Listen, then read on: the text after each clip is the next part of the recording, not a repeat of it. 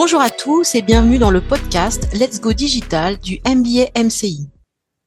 Je suis Véronique Espadina-Langui et je reçois aujourd'hui Valérie Le Chevalier, passionnée de healthy food, pour discuter de cette tendance forte sur le web qui correspond à une véritable prise de conscience des consommateurs et de la manière dont la food tech y répond. Valérie, je te laisse te présenter. Merci Véronique. Alors je suis actuellement étudiante euh, au MBMCI en marketing digital et j'ai 20 ans d'expérience en communication notamment digitale, principalement dans le domaine de la santé. Je me passionne pour la cuisine saine et gourmande et c'est pourquoi j'ai souhaité vous parler euh, de cette tendance euh, à vouloir manger plus sainement venue tout droit de Californie. La healthy food s'est accentuée fortement pendant la crise du Covid et s'est installée durablement dans le mode de vie des consommateurs.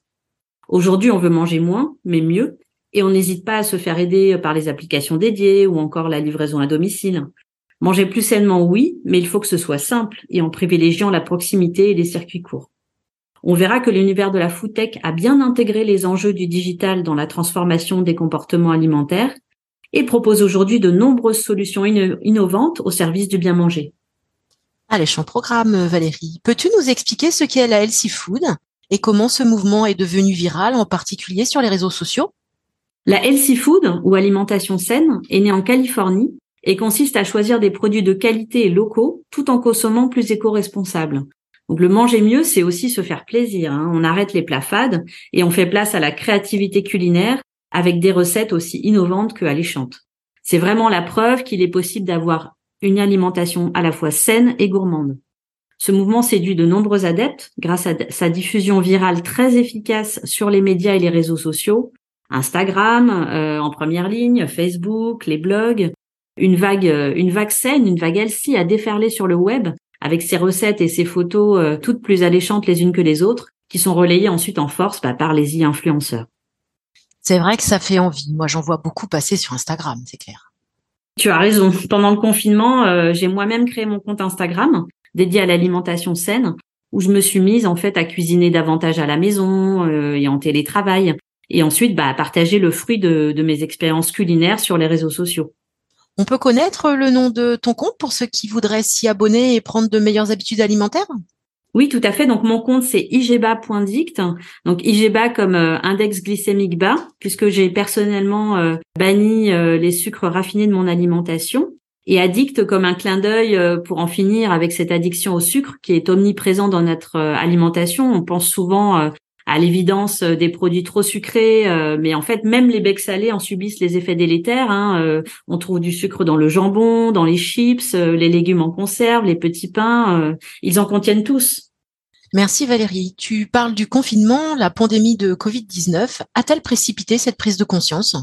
Alors tout de moins, elle l'a fortement accélérée. La pandémie de Covid-19 a révélé l'adoption de, de, ce mode d'alimentation sain en opérant une véritable prise de conscience chez les consommateurs. Hein. Désormais installés dans leur mode de vie, de nouvelles habitudes ont émergé. Euh, on peut parler du donc du cuisiner chez soi. Euh, bah, comme ça, on est sûr de ce qu'on met dans son assiette. Hein. Euh, on choisit ses produits. on n'utilise pas de conservateurs. il n'y a pas d'ajout intempestif. le retour donc du fait maison ou encore le recours à la livraison à domicile et au click and collect hein, pour se faciliter la vie, mais en recherchant des formules plus équilibrées que les sempiternelles pizza et autres hamburgers. Cette prise de conscience a-t-elle euh, aussi fait naître une volonté de consommer moins, mais mieux? Tout à fait. Alors selon une étude menée par l'Institut Cantar en 2021, le principal sujet de préoccupation des, consommateurs demeurait la santé hein, pour 88% des Français, devant le pouvoir d'achat pour 83% des Français. Les consommateurs ont donc bien compris qu'une alimentation saine reste leur meilleur allié santé. Tout à fait. L'étude révèle également que 67% des personnes interrogées étaient de plus en plus prudentes dans leurs habitudes de consommation alimentaire. Elle indique que 53% des personnes interrogées pensent qu'il est difficile de trouver des produits avec des ingrédients naturels et 42% se disent inquiets du rapport qualité-prix. Alors, outre le succès des drives et des services de livraison proposés par les grandes enseignes alimentaires, la pandémie de Covid-19 a été propice au développement de nouvelles plateformes de circuits courts ou encore de marketplaces, de commerces locaux ou de quartiers. Et quid du gaspillage au milieu de cette manne alimentaire alors la lutte contre le gaspillage a explosé en même temps que le développement de ces nouveaux modèles de distribution. 85,3% des consommateurs essaient d'acheter moins pour éviter le gâchis et sont de plus en plus nombreux à se servir des applications anti-gaspi ou encore à surveiller les dates de péremption ou à acheter du vrac. Impressionnant ce chiffre. Et face à ces nouveaux comportements alimentaires, quelles opportunités tu vois pour la food tech? Elles sont nombreuses et ce n'est que le début à mon humble avis. De belles perspectives sont à venir avec sans doute des levées de fonds et même euh, des licornes dans un secteur qui, malgré le Covid et la crise énergétique actuelle, résiste. Pour commencer, peux-tu nous expliquer plus en détail ce qu'est la food tech?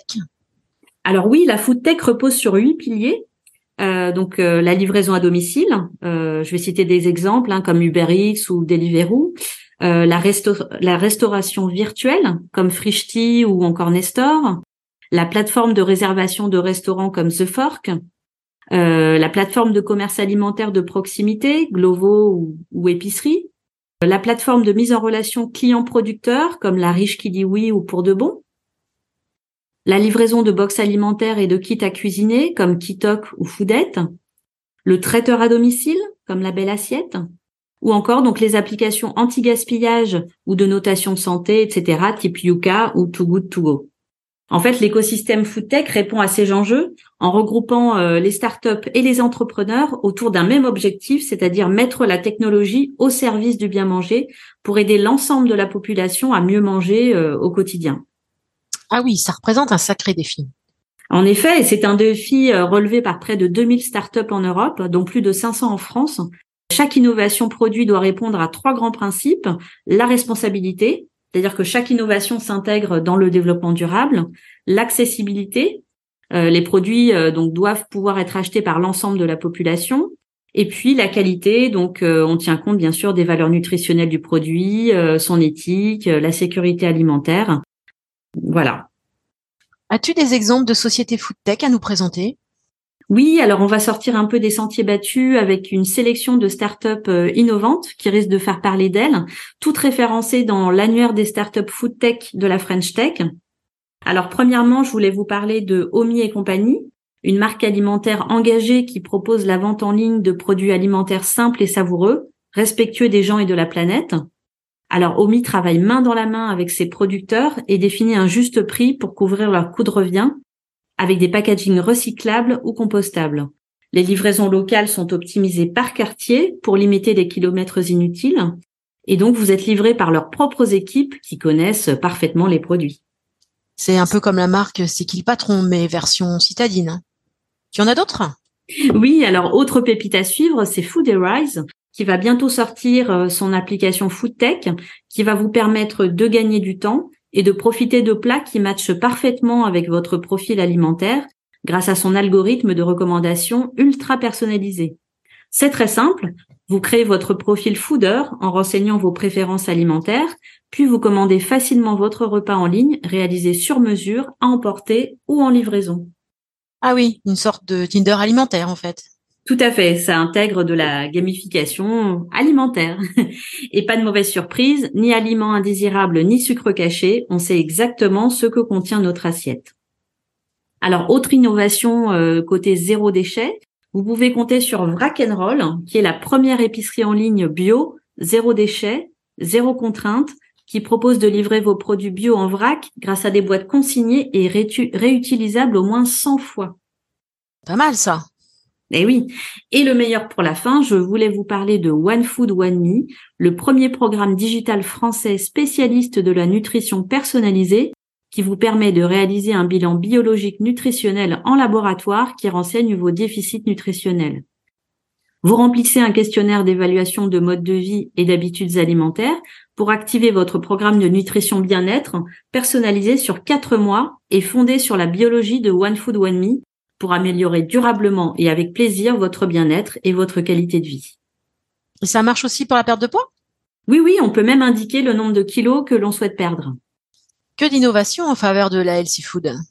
Et oui, et le jeu en vaut la chandelle puisque la healthy food est un enjeu de santé publique majeur inscrit au cœur du plan France 2030. Avec 2 milliards d'euros dévolus à l'axe alimentation saine, durable et traçable, de nouvelles sociétés de la food tech vont voir le jour et redoubler d'ingéniosité. Merci beaucoup Valérie Le Chevalier pour nous avoir partagé tes connaissances et ton expérience sur la healthy food et la food tech.